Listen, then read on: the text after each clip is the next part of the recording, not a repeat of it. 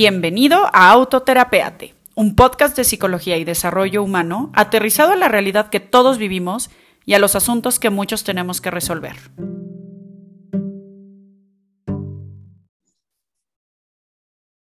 Cinco, cuatro, tres, dos, uno. Bienvenidos a un episodio más de Autoterapiate Podcast. Yo soy Luga Ballesteros y estamos en la temporada número dos hablando de un chorro de temas súper interesantes con un pool de expertos que, bueno, ¿qué, qué puedo yo dar más gracias de, estar aprendiendo de todas estas personas que son mis maestros de vida y que, pues bueno, se hacen un espacio en, la agenda para poder compartir con nosotros un poquito de lo que a mí me han enseñado y, de lo que sé que de repente es importante hablar. Hay muchos temas que son tabús o que de repente son difíciles de entender o que de repente se escandalizan o solemnizan, ¿no? Y creo que el tema de pareja es un tema complicado. Ya en la temporada 1 hablamos con Rosario Arellano con respecto al todo, a todo el asunto de por qué de pronto lo que nos atraía al final termina de ser lo que nos separa, ¿no? Y con toda esta metodología de Meyer-Briggs que nos explica los cuatro factores y, cómo podemos ver entre introvertido, extrovertido y demás. Echen un ojo por allá a ese episodio, está muy interesante. Y hoy tengo de invitada a Enkel Sánchez, que en un minuto más le pasaré la palabra para que ella se presente con, con, todo lo que, lo que ella hace. Y creo que es eh, bellísima la manera en la que ella trabaja, porque ahorita nos va a explicar cómo es que llegó a este mundo. Pero algo bien importante es que ella, a pesar de que hoy es terapeuta tanto individual como de pareja, empezó siendo abogada. Entonces, por favor, Enkel, cuéntanos cómo llegaste de una cosa a la otra. Hola, mi querida Luga. Bueno, primero, muchísimas gracias por invitarme a tu espacio. Estoy encantada de poder compartir este momento contigo y coincidir. Y bueno, prácticamente todo esto comenzó cuando yo estudié derecho, trabajé como abogada, me recibí, trabajé como abogada y tenía la, la inquietud de, de, poder trabajar o estudiar como psicóloga, ¿no? De hecho, recuerdo que antes de, de, escoger derecho estaba como entre psicología y derecho. Eh, finalmente me pues, decidí por derecho y a la mera hora no me encantó así mucho que digamos. Y terminé la carrera, trabajé, me di la oportunidad, ¿no? De experimentar cómo era el ámbito laboral y sí dije, no, esto no es lo mío. Entonces me decidí, eh, pues, eh, irme a estudiar la, la, formación a España en psicoterapia, en sistémica, y eh, me encantó. O sea, como ya tenía la carrera, la licenciatura, entonces podía estudiar ya una maestría, aunque no sea psicóloga, ¿no? Pero yo regresé. también está rico porque te ahorro un poco de tronco común y de todo eso que de repente no es lo que buscas cuando tu llamado es más de acompañar en procesos psicoterapéuticos, ¿no? Exactamente, Luga, porque además yo tenía muy claro que lo que yo quería era la clínica, ¿no? O sea, dar la consulta y tener como ese espacio con, con, con, las personas. Ah, sí, yo tenía muy claro que quería, eh, ¿no? Pues dedicarme a la clínica, tener un consultorio, ¿no? Tener esos espacios con, con las personas. Entonces me fui a estudiar y, y, me encantó, la verdad regresé encantada después de dos años de, de pues, formarme como psicoterapeuta y decidí estudiar la carrera. O sea, dije, no, yo mm. quiero eh, pues más de esto. Entonces estudié la licenciatura en psicología y luego también me hice tanatóloga, eh, luego un diplomado en violencia ¿no? familiar y puse mi consulta y entonces yo sentía como que, pues, ¿cómo iba a juntar derecho con psicología? ¿no? O sea, yo realmente había dado por perdido el tema de la abogacía y dije, me voy a dedicar a lo que me apasiona. Pero curiosamente la vida me fue llevando como eh, a un punto en el que, como sabían que era abogada, me decían, oye, ¿no puedo dar una, una asesoría jurídica? Y yo no, pero es que me dedico más allá a lo de las terapias. Ay, ándale, no sé qué. Entonces empecé a dar asesorías jurídicas y me di cuenta de algo muy, pues muy importante, ¿no? Que llegaba la gente, por ejemplo, a pedirme la asesoría jurídica en derecho familiar, que tiene que ver, pues, con todo este tema tan difícil de separaciones, ¿no? De lidiar con procesos de custodia, de pensiones, de régimen de visitas. Y la gente llegaba tronada, ¿no? La gente llegaba súper lastimada, súper herida, súper enojada. Entonces, cuando yo trataba de, dar la asesoría jurídica, notaba que no me escuchaban, ¿no? O sea, la gente incluso se ponía a llorar en la consulta, ¿no? Claro. Eh, entonces, yo, como ya había estudiado la parte de tanatología, no, me había formado como psicoterapeuta, entonces fue de una manera como muy, muy orgánica, muy natural. Yo instintivamente empezaba como a trabajar las herramientas emocionales para que me pudieran escuchar, lograr que se calmaran y luego ya daba la, la asesoría jurídica. Entonces de repente la gente lograba lo que quería, ¿no? La asesoría Paquete completo. Pero se sentían exacto, como muy escuchados, conectados, ¿no? De alguna manera, pues, eh, validados, ¿no? En, ese, en sus emociones.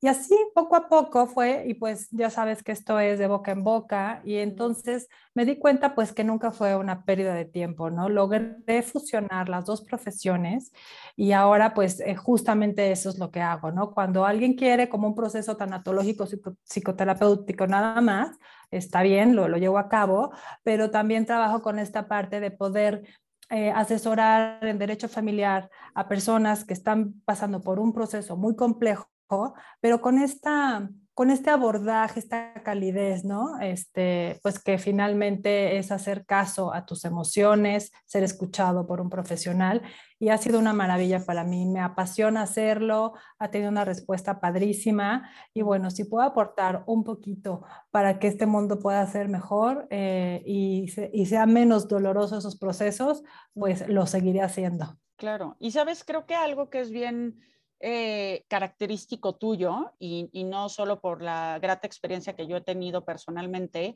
sino por las personas que te he recomendado, que ya, que ya van dos, tres que, han llegado contigo.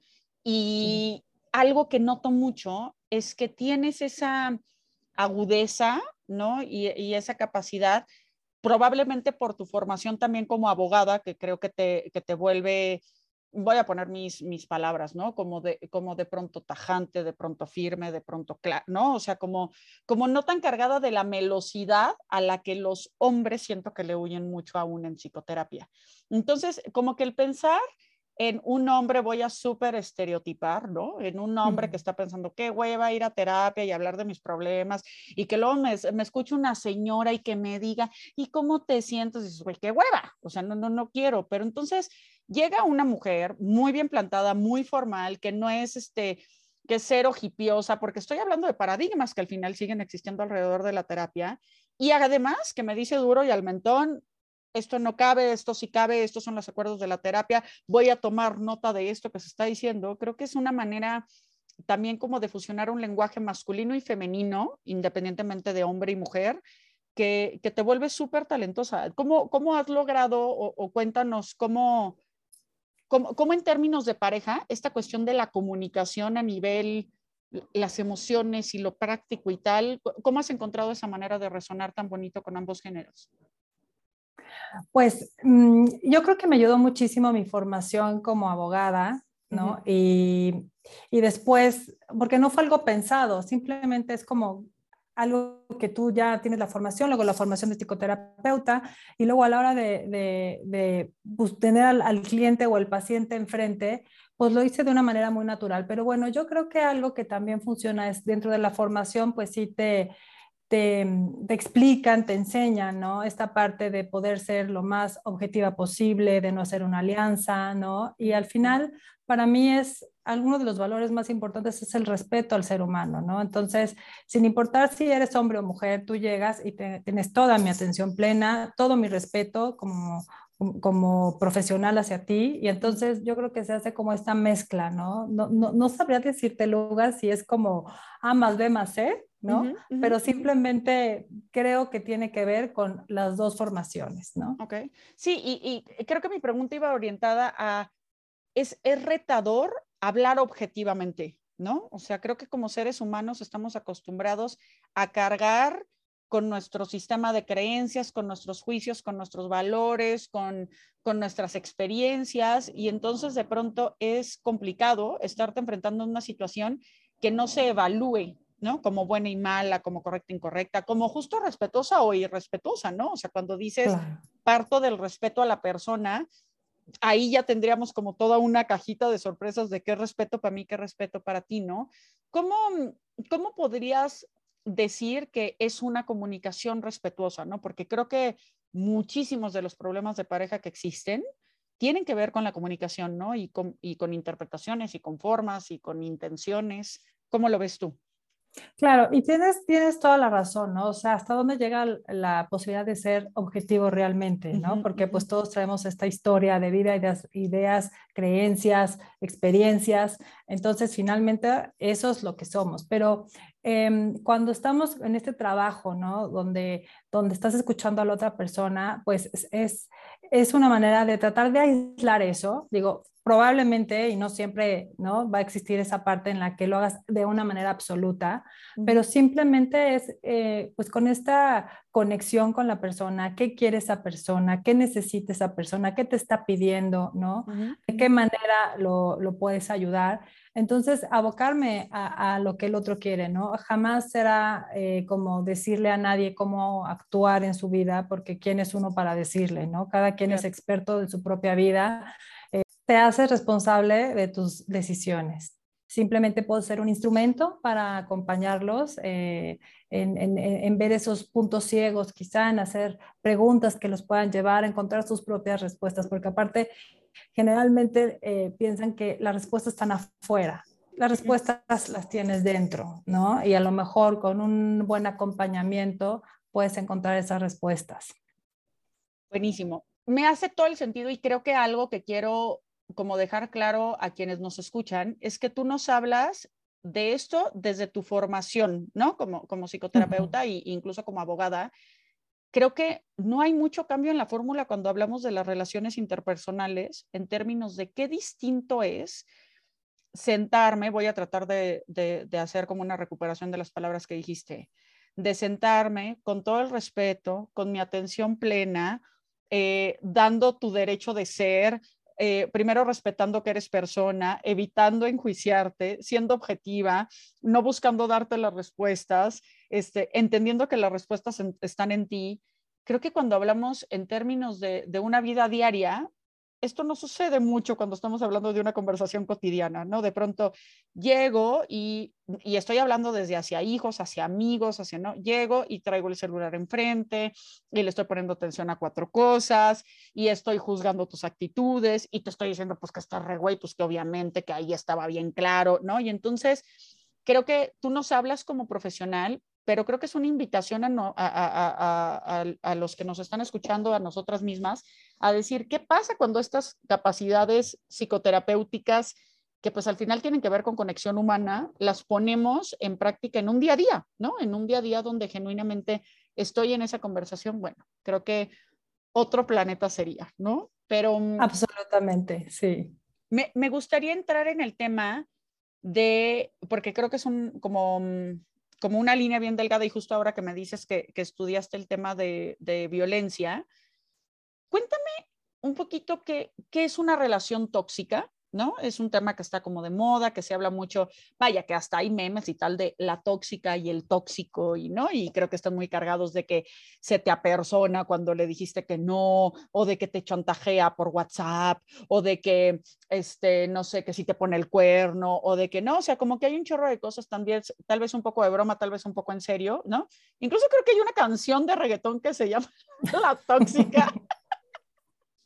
No lo he escuchado, no lo dudo. Sí, literal, porque pues creo que es un tema que, que, se ha puesto como de moda el entender lo tóxico, ¿no? O sea, como tal vez la equidad y como tal vez el feminismo y como que son temas que hoy tal vez se abren como diciendo, hey, esto no es normal, esto no está chido, esto no funciona, ¿no? Entonces, me encantaría como hablar un poquito, no sé, como indicadores, como asuntos que pudieran resultar de alarma, porque creo que también de pronto versus la toxicidad hay la hipersensibilidad, ¿no? Cuando en una construcción de relación siempre va a haber puntos donde no, espérate, por aquí no es, y es por acá, y dame mi espacio, y no.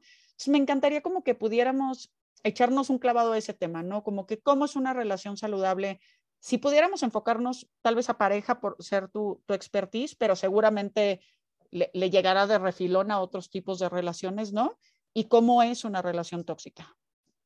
Claro, es un tema, híjole, yo creo que es un tema importantísimo y muy complejo. Eh, como bien dices, eh, una relación tóxica no es eh, exclusiva de una relación de pareja, ¿no? O sea, podemos encontrar relaciones tóxicas con amigos, con compañeros de trabajo, una relación de pareja, entre hijos y padres, ¿no? Entre familiares, o sea, no, no excluye, ¿no? Pero hablando, ¿no? Del tema de pareja, porque sí creo que es importante poder, ¿no? Acotarlo híjole, es eh, la relación tóxica, pues em, es, es, difícil de poderla distinguir porque tiene dos, dos, factores como muy, muy acentuados, el control y la violencia, ¿no? Entonces, en las relaciones tóxicas tenemos la violencia eh, psicológica y el control. Eh, también puede haber violencia física y aquí el punto es que la violencia física la tenemos muy clara, ¿no? Porque es algo que se nota, que se ve. A veces no lo, se trata de ocultar, pero finalmente pasa en el cuerpo, ¿no? O sea, tienes un golpe, un moretón, ¿no? Cualquier cosa. Pero la violencia física, psicológica, perdón, es algo muy sutil, es algo que no te das cuenta, no es, no es objetivo, no puede parecer que fue una broma, ¿no? O de mal gusto o sarcástico, ¿no? Pero hasta dónde queda que fue violencia o no. Y entonces se va haciendo una relación en la que vas deteriorando la autoestima, vas mermando la autoestima e incluso tampoco tiene la, para que sea una relación tóxica no tiene que ser, eh, no tiene sexo, ¿no? O sea, puede ser mm. hombre o mujer violento, o sea, no, no es exclusivo la violencia de hombres o exclusivo de, de, mujeres, ¿no? Sino es un comportamiento que te va haciendo, eh, no te das cuenta cuando estás ahí. ¿no? Porque primero además hay un componente emocional fuertísimo donde te enganchas, ¿no? Tiene que haber como este enganche romántico, emocional, de dependencia, ¿no? Muchas veces de dependencia, en la cual la persona pues se va sintiendo amada, cómoda, quizá desde sus carencias, y entonces no se va dando cuenta que poco a poco va siendo sometida, sometida, sometida. O sea, ¿qué, qué manera de, o qué formas tiene una relación tóxica? Pues puedes controlar de muchas maneras. Puedes controlar con una mirada, puedes controlar con un gesto, puedes controlar también con estos argumentos de, ay, es porque te quiero, porque te cuido, ¿no? Y entonces empieza a ser intrusivo, ya no respetas el espacio individual de cada persona, porque si bien es cierto, somos eh, pareja, ¿no? Cuando estamos en pareja, somos pareja, pero primero somos individuos y tenemos un espacio individual que hay que respetar, ¿no? Entonces, esa intimidad también personal. Entonces, es cuando te empiezas a desdibujar como persona, empiezas a dudar de si tú estás bien, si no, a no, a lo mejor estoy exagerando, porque justamente hay como todo este sometimiento, este lavado de cerebro, donde te empiezan a decir, no, pues que estás exagerando que estás mal, ¿no? O que no deberías de hacer esto, o que deberías hacer aquello. Entonces, em, cuando tú te estás em, dando cuenta, crees que es normal, dices, no, pues así es mi relación. Y entonces, una de las características que tiene la violencia es que se normaliza. ¿Sabes qué se me hace bien fuerte lo que dices, Enkel? Como es algo tan sutil, me haces pensar en una pregunta que me hacía mi, mi, mi hija, que tiene seis años, eh, ella se siente muy avergonzada cuando hace reír a la gente. Y es curioso porque ella hace reír, o sea, no es que ella se cayera y se rieran, es que ella hace alguna payasada o, se echa una buena puntada, o sea, es una, es, una, es una niña simpática. Y entonces me decía, es que se burlaron de mí. Y le dije, no, mi amor, no se burlaron de ti, se rieron contigo. O sea, como, y, y el otro me dijo, ¿cuál es la diferencia? Y me pareció una pregunta bien profunda, ¿no? Porque burlar, creo yo que trae toda una connotación, pues medio de bullying, como de ponerte en humillación, como de que ponerte, ¿no? Mientras que el reírse con, ¿no? Pues vamos a decir que un comediante, pues estarían burlando de él. Y sí, sí un poco, y de hecho él se burla de sí mismo, pero de una manera como contenida. Y creo que es complicado entender de pronto hasta qué y hasta dónde estas actitudes pueden resultar sí de un control que ya no está padre, sí de un control que te desdibuja, porque aquí me haces pensar en dos tipos de personas, ¿no? Y que pueden, por supuesto, intercambiar los roles, el violentado y el violento.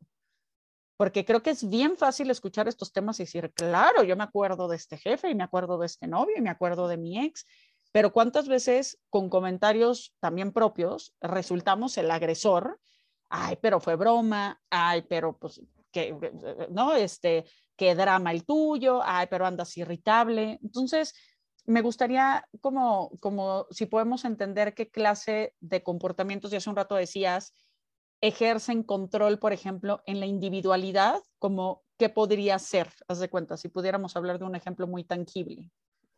Sí, y antes de eso, fíjate, ahorita me viene a la mente eh, algo que vale la pena muchísimo eh, aclararlo. No es que en una relación de pareja, por ejemplo, no haya un conflicto o no haya un momento puntual donde haya una agresión, por ejemplo, azotar una puerta, pegar el grito, romper una cosa, ¿no? Entonces, eh, si sucede eso de una manera puntual, no estamos hablando de una violencia, ¿no? Psicológica. Fue un evento violento, pero no estamos hablando de la violencia psicológica que permea, que te acaba tu autoestima, que acaba con tu juicio, con tu auto, autovalía y demás, ¿no? Y que te paraliza por completo. Si no estamos hablando de que los conflictos son parte de las eh, relaciones interpersonales, son necesarios para poder crecer, para poder eh, integrar también lo que nos falta nuestra personalidad, es un área de oportunidad y de crecimiento. Entonces, ¿cuándo es cuando se pudiera considerar una, no, o sea, una, que sea violencia psicológica? No un acto, sino una relación Exacto. Es cuando es de manera sistemática, no es algo aislado. Cuando una y otra vez es la manera en la que yo me relaciono con esa persona, ¿no? Entonces, contestando ¿no? lo que contabas de tu hija, pues por ejemplo, si ya es algo puntual donde sucedió algo y la gente se rió, ¿no? Pues es algo muy puntual de un un evento que nos puede causar, ¿no? A lo mejor gracia, ¿no? Y compartir ese momento, a lo mejor ella no, no, no, se sintió bien, pero hoy no estamos hablando de una violencia, a menos de que fuera un grupo de personas o la misma persona que cada vez que tu hija hiciera alguna eh, cosa, se rieran o se burlaran sistemáticamente, ¿no? Entonces hay que entender que porque somos seres humanos y todos podemos, ¿no? Tener un momento en el cual, ¿no? A lo mejor no fuimos asertivos, dijimos algo que no, que estaba fuera de lugar, perdimos el control, pero la, para que sea considerado una violencia debe de ser sistemático y que sea a lo largo del tiempo y que sea la manera en la que tengo de relacionarme con esa persona. Es decir, ¿cómo voy a relacionar con esa persona si, si soy eh, una persona que ejerce violencia, ¿no? Pues eh, si es física, pues a golpes y si es psicológica, humillando, denigrando, haciendo menos, riéndome, y pueden ser miles de maneras verbales, ¿no? Eh, siendo, por ejemplo, incluso ambiguo, no soy claro, no soy asertivo, ¿no? Te dices una cosa y digo, no, no es cierto, tú no dijiste eso, ¿sabes? Como que te hago dudar de ti, ¿no? Entonces, todo ese como equipaje, ¿no? De cosas donde son de una, de una manera sistemática y constante que te hace sentir menos, que dudas de ti, que te aíslas de las personas, que también es otro factor, lugar impresionante, ¿no? Cuando hay este tipo de relaciones que pueden ser muy, muy tóxicas, es cuando de repente, pues, ves tu red alejada de ti, que ya no ves a tus amigos, ya no ves a tu familia. Hay, hay personas que incluso les prohíben trabajar y ya no puedes trabajar, ¿no? Y entendiendo que es un proceso y es un proceso largo, porque la violencia no llega como un rayo de la noche a la mañana, ya llegó es primero esta seducción, ¿no? Y llego y me engancho y nos queremos y luego es porque te quiero y luego viene como esta parte también de muchas veces, a veces el tema de mm, algunas actitudes pueden ser consideradas como la prueba de amor, ¿no? Estos celos, por ejemplo. Ay, bueno, es que si me quiere, no es que si quiere estar conmigo o quiere estar todo el tiempo contigo. Exacto, le das un significado así. Pero en realidad cuando eso se va en el tiempo y eso se convierte en unos celos patológicos, ¿no? Que no puedes realmente eh, decidir, ¿no? Eh, qué quieres hacer con tu tiempo, con tu vida, con tus relaciones, ¿no? Entonces es ahí cuando ya podríamos hablar de una violencia, ¿no? Psicológica que te controla, que te somete y claramente es una relación tóxica, ¿no? Claro, sí, fíjate que ahorita que hablabas del tema de lo sistemático, me hacías pensar que los tres factores que creo yo que en salud psicológica se vuelven fundamentales, y creo que esta no es la excepción, son frecuencia, duración e intensidad, ¿no? O sea, frente a cualquier circunstancia que estés viviendo, ando ansiosa y estoy comiendo esto, o el otro día vomité, soy bulímica, pues cuéntame de tu frecuencia, duración e intensidad, ¿no? O sea, ¿qué tanto haces esto? Pues es lo mismo con respecto a violencia, ¿no? O sea, si en un evento, este, perdí el control, me enojé muchísimo, aventé una taza, gracias a Dios esa taza no te alcanzó a dar y tal, bueno, pues fue un evento aislado. Pero si cada vez es más común que yo agarro cosas y las aviento, si, cada vez, si esa vez que aventé la taza te la reventé en la cara, pues tal vez, la, tal vez la, la frecuencia no es tanta, pero la intensidad del momento fue brutal, ¿no? Y, y hay que darle como cierta atención, que es mucho también esto que se habla creo yo, en adicciones, ¿no? Ay, pero no soy alcohólico porque no tomo diario. No, carnal, pero cada vez que tomas, pierdes la conciencia de una manera brutal y esto sí pasa todos los sábados o pasa en cada boda. Entonces, creo que para que le vayamos metiendo criterio y, hablando de autoterapia, es una pregunta que nos tendríamos que hacer continuamente con las situaciones que parecieran no saludables es, ¿qué frecuencia, es decir, cada cuánto pasa? Qué duración tiene, cuánto tiempo se mantiene activa esa circunstancia y qué intensidad, de qué magnitud y qué implicaciones eh, genera, ¿no? Y creo que con esto, creo que es clarísimo esto que dices de ninguna persona violenta llega el día uno a darte un zape. O sea, por supuesto jamás. que no, jamás. O sea, ¿por qué? Porque no volverías a salir con él y porque, o con ella, porque obviamente es una cuestión que se va formando. Y, ah, ¿sabes? Siempre he tenido una duda, no sé si hay una respuesta frente a esto, pero se me acaba de ocurrir preguntarte. ¿La persona violenta va armando su escenario para eventualmente desbocar o también la ocasión hacia el ladrón y entonces un poco, este, ¿no? La, la, relación se torna en violencia porque yo pienso, ¿no? Muchísimas personas violentas que terminas viendo la relación ya al final y de repente sabes que es la tercera pareja y tal vez te enteras que tres parejas antes también fueron violentadas por la persona, dices, es un pedo maquiavélico, o sea, este güey sí está llegando con, con toda esta intención, pero no sé qué tanto, si haya una conciencia del agresor como de, te, te, voy a, te voy a cocinar, ¿no? O sea, ¿qué, qué tanto hay esa eh, premeditación, ¿no? Sería tal vez la palabra. Sí, claro. Y eh, de, este punto me gustaría decir que hay, hay veces, ¿no? Que puede ser premeditado. O sea, no hay una, como una regla que te diga, todos los violentadores, ¿no? Están premeditados, saben cómo, ¿no? Hay gente que no se alcanza a ver, ¿no? por ejemplo, cuando hablamos de un narcisismo patológico, la gente no sabe ni qué es así y, y más bien él actúa así o ella actúa así, ¿no? Es la manera que tiene o que aprendió para relacionarse con otra persona, ¿no? Claramente diríamos, pero ¿cómo no se da cuenta eh, distinguir lo bueno de lo malo, ¿no?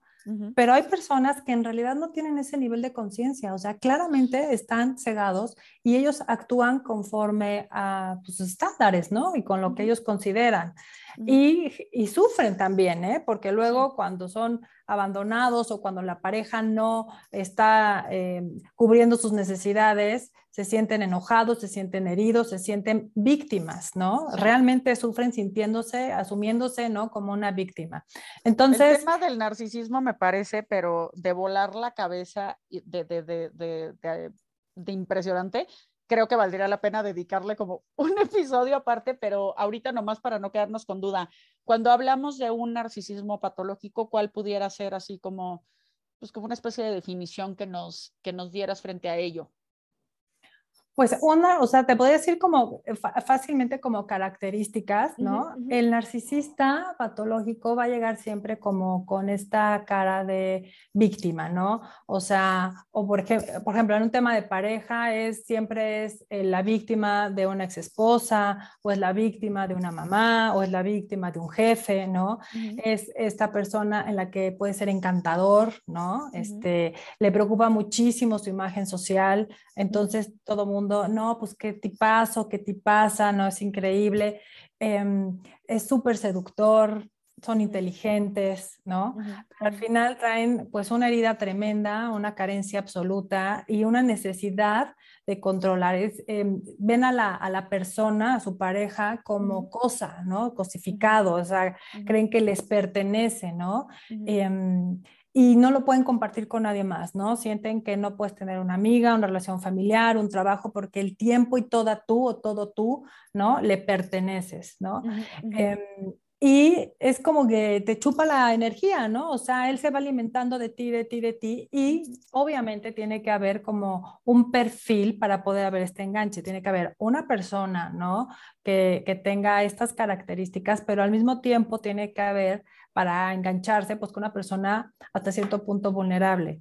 Y en, en este sentido, eh, las víctimas no tampoco tienen eh, una, eh, un aspecto social o económico o de personalidad específico. Puede ser cualquier persona, pero sí hay un momento en el que si tú puedes ver la vulnerabilidad de esa persona por una situación en particular, por ejemplo, podemos estar hablando de alguien súper seguro, con autoestima increíble, ¿no? con una red social ¿no? este, importante, ¿no? Eh, con un trabajo personal importante, pero a lo mejor está viviendo un momento crítico de vulnerabilidad porque, no sé, a lo mejor perdió un familiar o hay una enfermedad en su familia o una muerte, lo que sea. Entonces, en ese momento vulnerable, ¿no? Se engancha con esta persona y entonces tiene que haber esta personalidad, ¿no? Que, quiere a esa persona, necesita esa energía em, como si fuera una cosa y la otra persona vulnerable se engancha. Entonces, sí tiene que haber como estas dos, porque claramente es mucho más fácil si tú estás eh, pues muy, si no estás en un, momento vulnerable y estás fuerte y no, y tienes una red importante, tienes tu, trabajo, tienes tus amistades, tu trabajo personal y no estás en un momento vulnerable, estás más protegido o protegida para poder caer en una, en una relación tóxica, ¿no? Con un narcisista. Ahora, en el, en el tema de las relaciones tóxicas, no necesariamente es que relación tóxica es igual a estar con un narcisista. Dentro de las relaciones tóxicas puede haber narcisistas, pero aun cuando no es un narcisista, no deja de ser cosa menor. O sea, es, algo eh, súper fuerte. Justo esto que dices de, de que o sea, está el narcisista y así como el narcisista está el violento o está el, este, no sé, el obsesivo compulsivo o está el celotípico, o sea, tenemos como de todos tipos de perfiles, ¿no? En estas personas. Em, pero no se nos debe de olvidar, y esto es una cosa bien importante, que, a ver si la, la logro explicar con una buena metáfora. Nos relacionamos con personas del piso al que pertenecemos o del nivel al que pertenecemos, ¿no? Entonces es una muy buena llamada de atención para cada uno de nosotros, pues esta frase de abuelitas de dime con quién te juntas y te diré quién eres, porque al final es bien duro salirte de una relación y hablar de la pinche locura del hombre o de la mujer o de su control o de sus celos, ajá. Y, cuéntame qué, qué, qué anduviste haciendo ahí un rato, ¿no? O sea, como que qué parte de ti, y es algo que yo trato de explicar mucho en terapia, son piezas de rompecabezas. O sea, si son dos piezas narcisistas, pues no se van a encontrar. Y si es una pieza narcisista con una pieza, como decías, de una autoestima saludable, de una red de apoyo y ta, a la segunda, tercera cita, tal vez a los dos, tres meses, de repente vas a decir, este cabrón está loco, esta vieja está loca, bye, ¿no?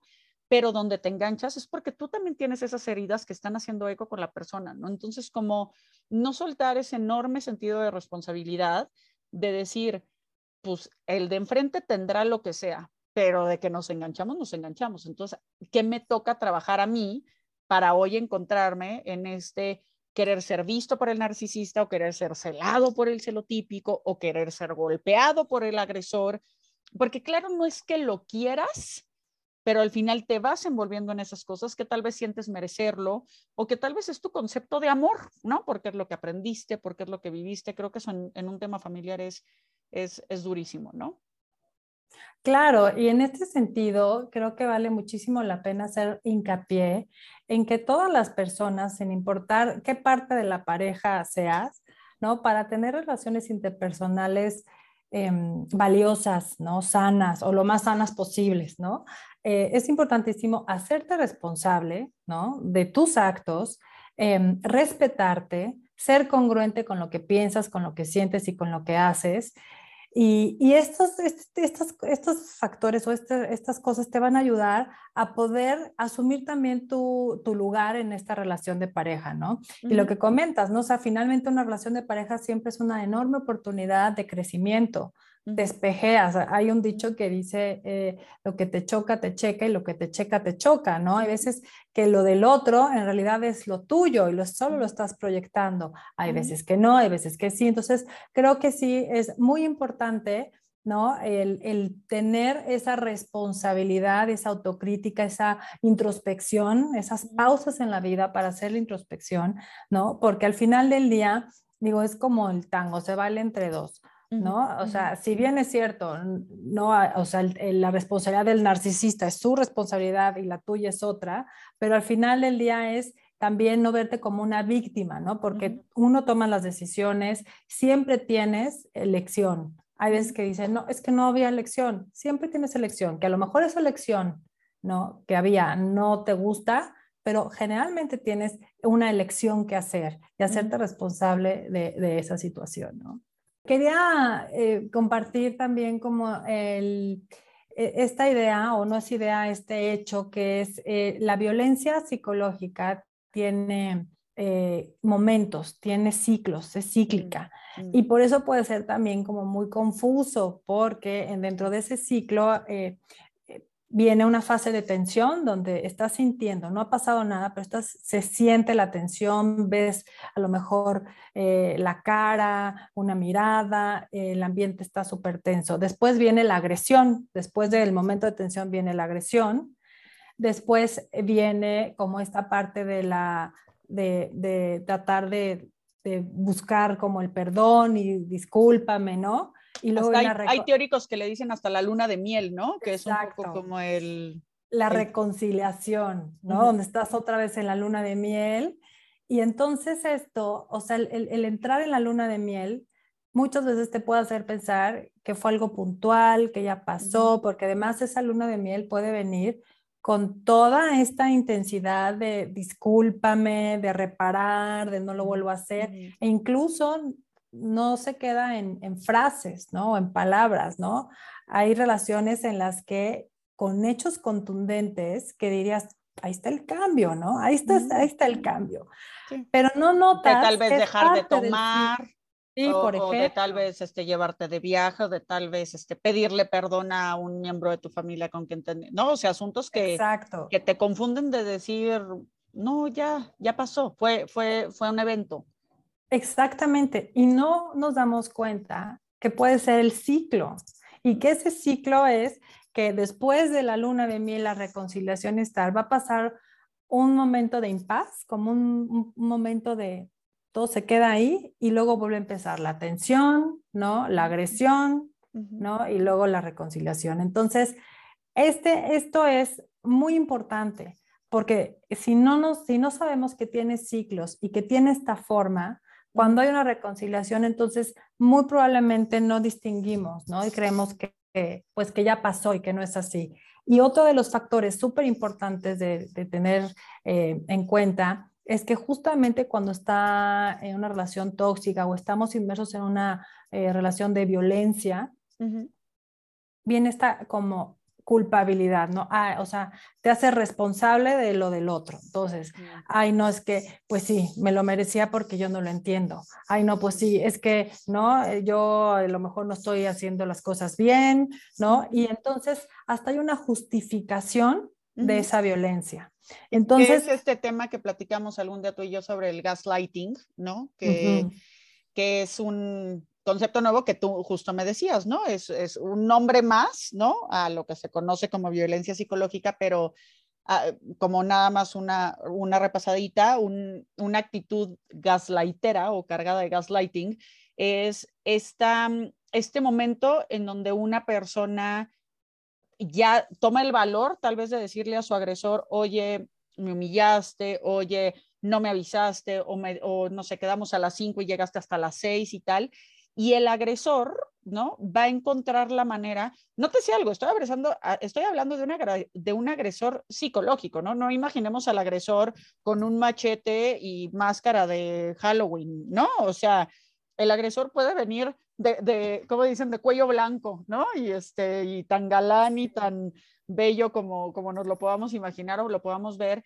pero es esta agresión que en el momento que hay un reclamo, el, el, el concepto de gaslighting habla de un, no, no, tú me malentendiste, no, es que tú estás cansada, no, es que tú estás irritable, no, es que te está bajando, ¿no? Por supuesto tiene una fuerte dosis de machismo, ¿no? Pero trae este asunto bien fuerte como de evadir responsabilidades y de justamente hacerte dudar. El concepto de gaslighting viene de una película que se llama Gaslight, en donde un, eh, eh, una persona cree que su esposa tiene mucho dinero guardado y entonces en las noches buscaba con una lámpara de gas el dinero y pues como no quería que se diera cuenta en la mañana cuando le decía, oye, que anoche escuché ruidos, no, hombre, claro que no, para nada, ¿cuál? Hasta que la morra literalmente se empieza a volver loca, ¿no? O sea, como decir, oye, pues si yo oí, yo vi.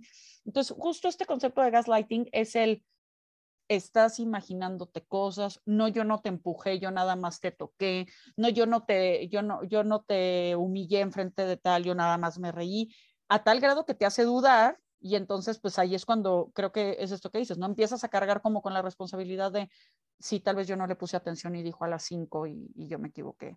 Sí, tal vez yo tengo que revisar mis hormonas porque parece ser que sí estoy irritable.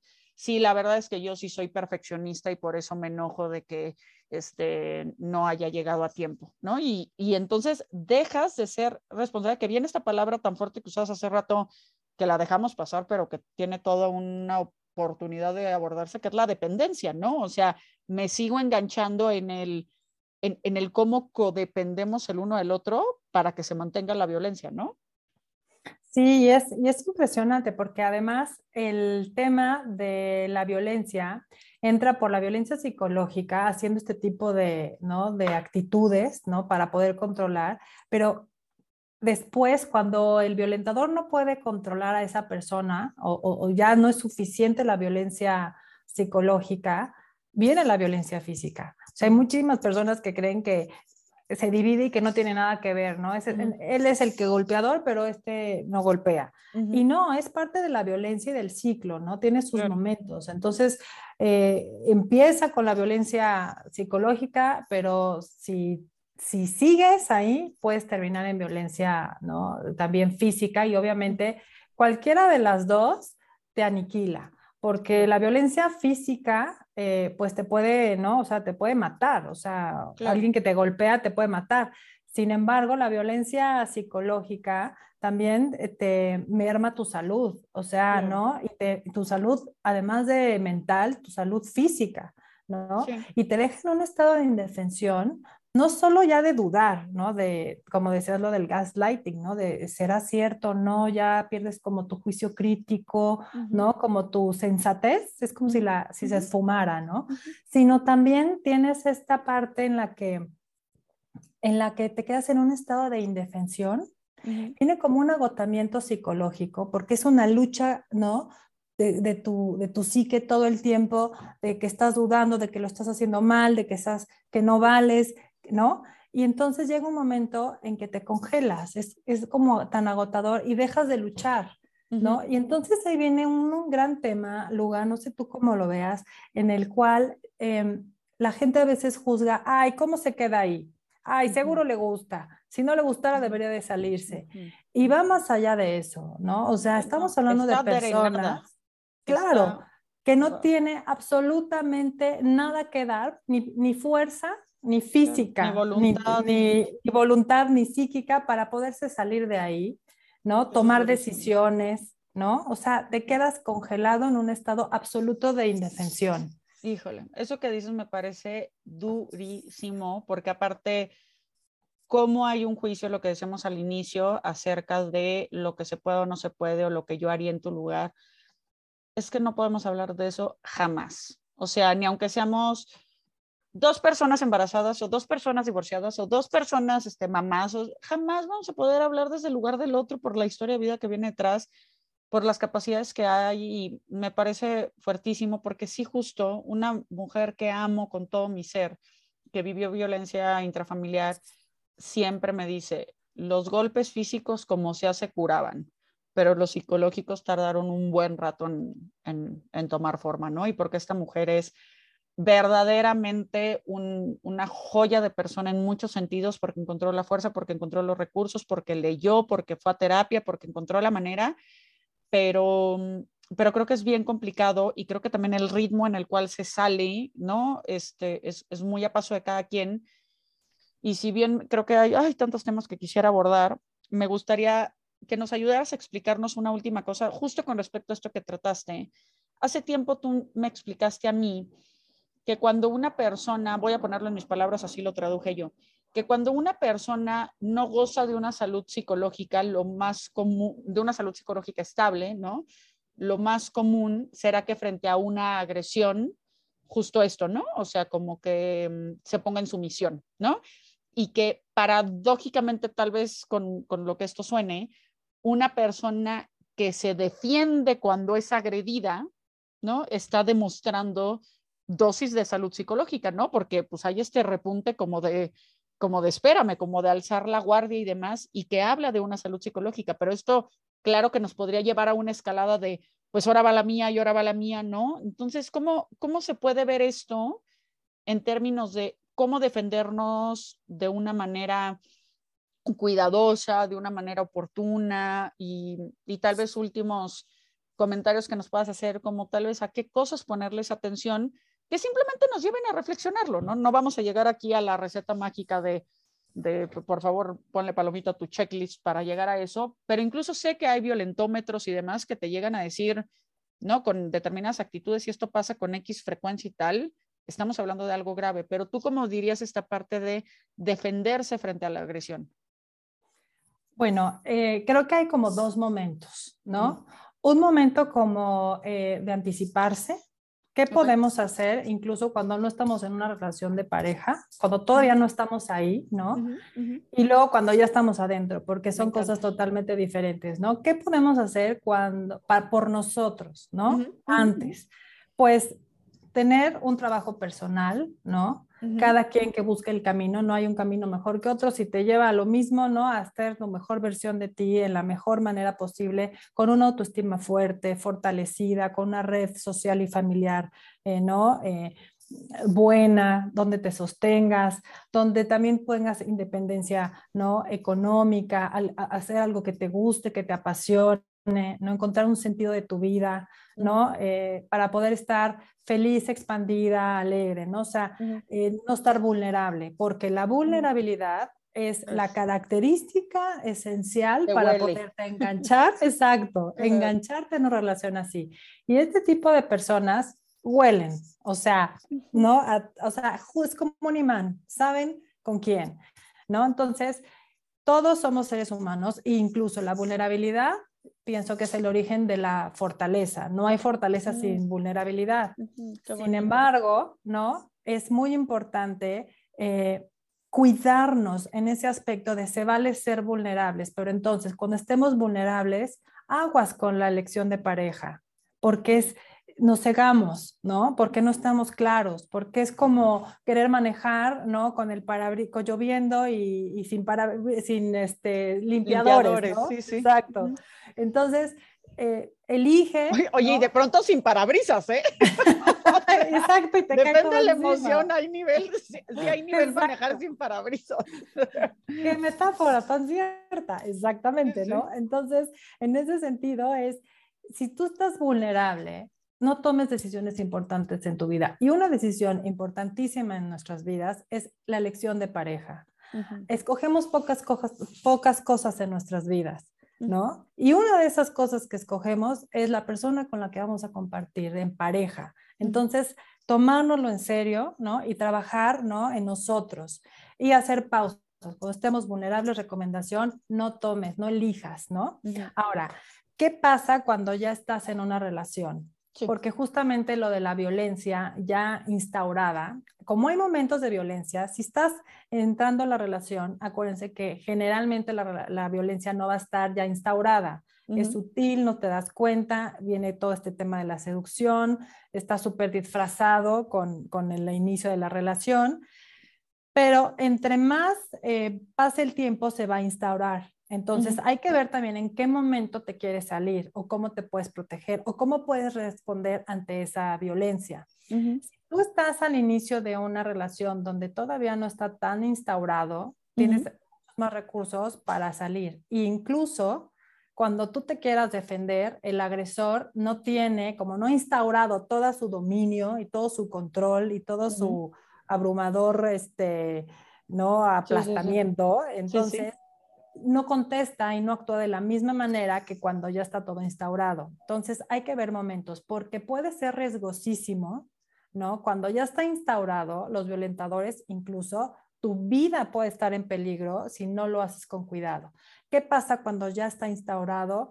Es importante que pidas ayuda, nombrar la violencia, algo importantísimo que, después eh, no, se dan cuenta es que como se normaliza, no lo nombro, no lo nombro, no existe, porque para mí no existe, porque esto es normal. Una vez instaurada la violencia, no es tan fácil salirte porque puedes poner en riesgo tu vida, ¿no? O la de tus hijos, si tienes hijos, ¿no? O, de, o la de tus familiares. Entonces, es pedir ayuda a los profesionales, ¿no? Psicólogos, psicoterapeutas, tanatólogos, ¿no? O sea, toda esta parte de salud que te puedes apoyar y armar un plan específico para tu caso, ¿no? Porque no puedes dar como un, una receta, ¿no? Porque no sabes ni las circunstancias emocionales de la persona, ni económicas, ni nada de lo de su entorno, ¿no? Entonces, sí es pedir ayuda con un profesional, es lo que yo sugeriría. Sí, sí, no, la verdad es que no todo mundo se puede mudar de la noche a la mañana. Por supuesto, todo esto es una cuestión que se va generando y esta eh, mujer que les platicaba hace un ratito, algo que me hace mucho hincapié justo es en la violencia económica, porque te hacen a tal grado dependiente que con qué dinero me voy, y con dos niños o con tres niños o con, ¿no? Entonces sí se vuelve como, como todo, te digo, como todo un terreno perfectamente bien este, preparado para que luego sea, parezca un abismo del cual salir, ¿no? Entonces, claro. Sí, sí creo que nos llevamos, bueno, un montón de, reflexiones. Me encanta esto que hablas de la vulnerabilidad como una fortaleza. Creo que es difícil tocarla, pero en la medida que estamos más en contacto con nuestra vulnerabilidad, también es más fácil no dejarnos sobrellevar por ella, ¿no? Porque no nos volvemos hipersensibles a, a como no quiero sentir vulnerabilidad, entonces corro a qué? A, sexo o a drogas o a comprar o a, no, porque no quiero sentirme vulnerable, pero cuando me pongo en contacto con mi vulnerabilidad diciendo, esto se siente horrible, pero lo vivo y sé que dura unos minutos y luego salimos, el episodio anterior de entrevista hablábamos de, budismo con Alex Camberos y él hablaba de, esta gran importancia de acordarnos que todo es temporal. El dolor más profundo y la alegría más grande es temporal, ¿no? Entonces se vuelve bien importante. Me estoy riendo porque se está cruzando el gato de Enkel, ¿eh? no, no por el dolor, pero este, se vuelve bien importante como, como aprender a tocar esa vulnerabilidad hay, hay, una postura que hacemos en yoga que dicen que te da un mini infarto en el corazón y que la intención es que te den la clase para que no te den la vida. Entonces creo que si tocamos nuestra vulnerabilidad poco a poco en terapia, en lugares seguros, con, personas cercanas, con una red de apoyo, como dices, que nos sostiene, que nos acompaña y tal, pues es más fácil detectarlo a que si nunca hablo de lo mío, nunca estoy en contacto con esto, me siento juzgada, me siento atacada, pues no lo, no lo voy a poner sobre la mesa porque claro que me van a juzgar de, de incapaz, ¿no? Entonces, bueno, creo que es un tema que da para muchas cosas, se nos queda pendiente tal vez profundizar en gaslighting, profundizar en narcisismo, en, celotipia, ¿no? En todas estas eh, tal vez patologías psicológicas que hablamos, tal vez asumiendo, ¿no? Pero está bueno eh, profundizarlas después. En que, gracias, de verdad es una gozada siempre escucharte y como te digo, esa agudeza que tienes y al mismo tiempo dulzura, ahí se escucha el gatito que está en nuestra sesión, bienvenido, no pasa nada. Esto es muy en directo y es, la, y es la vida real y de esto se trata. Creo que a todos nos pasa. Enkel, gracias, gracias por tomarte este tiempo. Sé que estás súper en friega y valoro mucho que, que nos lo hayas regalado. Ay, Luga, no, para mí ha sido increíble poder estar contigo. Gracias por considerarme y poder darme este espacio para compartir. Y espero que algo de lo que hemos platicado pueda llegar a los corazones y a las mentes de todas aquellas personas que estén pasando por una situación así o que conozcan a alguien que esté pasando por una situación así. Sí, sí. Voy a dejar los datos de Enkel, como siempre, en, la, en, el pie del, del, episodio. Este, si estás buscando terapia individual, de pareja, este, esta cuestión de tanatología también que hablaba con respecto a los duelos y el asunto de asesorías jurídicas también alrededor de todo esto, pues adelante. Este, tiene, tiene sello de garantía de autoterapeuta y de todas las, las personas que la conocemos. Muchísimas gracias. Te mando un abrazo enorme, mi querida Luga. Igual a ti, Enkel. Gracias a todos los que nos escucharon y nos vemos en el siguiente episodio.